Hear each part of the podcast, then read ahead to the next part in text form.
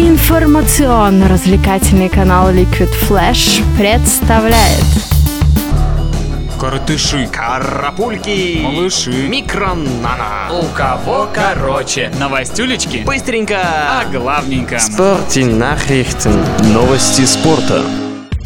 Летняя трансферная жара в Европе закончилась минувшей ночью. Трансферное окно официально закрылось. Самым дорогим игроком Европы в этом межсезонье стал валийский полузащитник Гаррет Бейл, перешедший в мадридский Реал из лондонского Тоттенхэма за 91 миллион евро.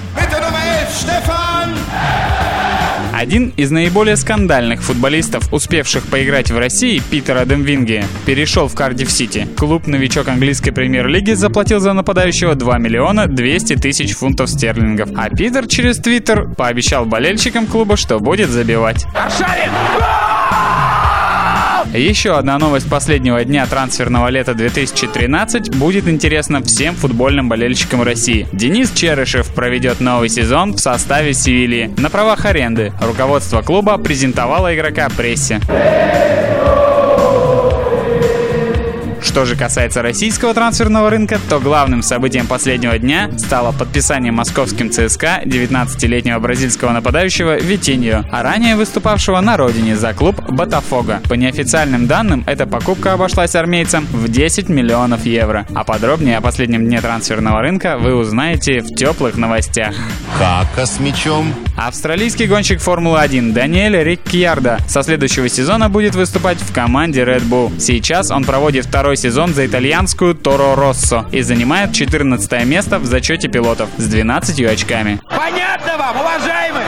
В преддверии стартующего 4 сентября в Словении чемпионата Европы по баскетболу игроки сборной России встретились с болельщиками. В одном из московских магазинов Adidas Сергей Карасев, Виталий Фридзон, Дмитрий Кулагин, Семен Антонов и Алексей Швед, который, кстати, рассказал, что задача сборной – завоевать медали чемпионата Европы.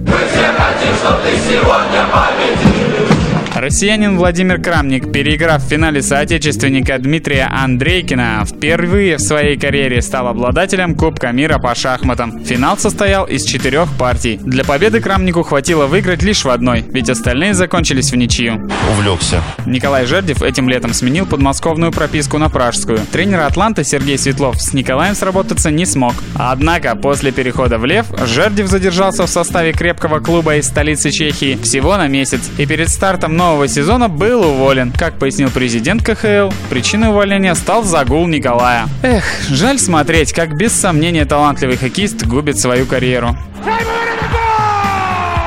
Континентальная хоккейная лига вывела за потолок зарплат контракты Александра Радулова, Ильи Ковальчука, Антона Бобчука, Сергея Костицына, Александра Бурмистрова, Лео Комарова и Руслана Федотенко. Их общая сумма зарплат составляет 960 миллионов 960 тысяч рублей. Об этом рассказал президент КХЛ Александр Медведев.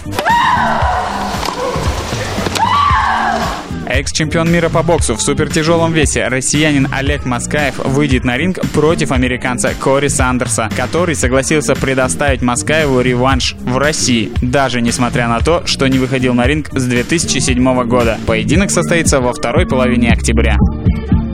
У кого короче? короче?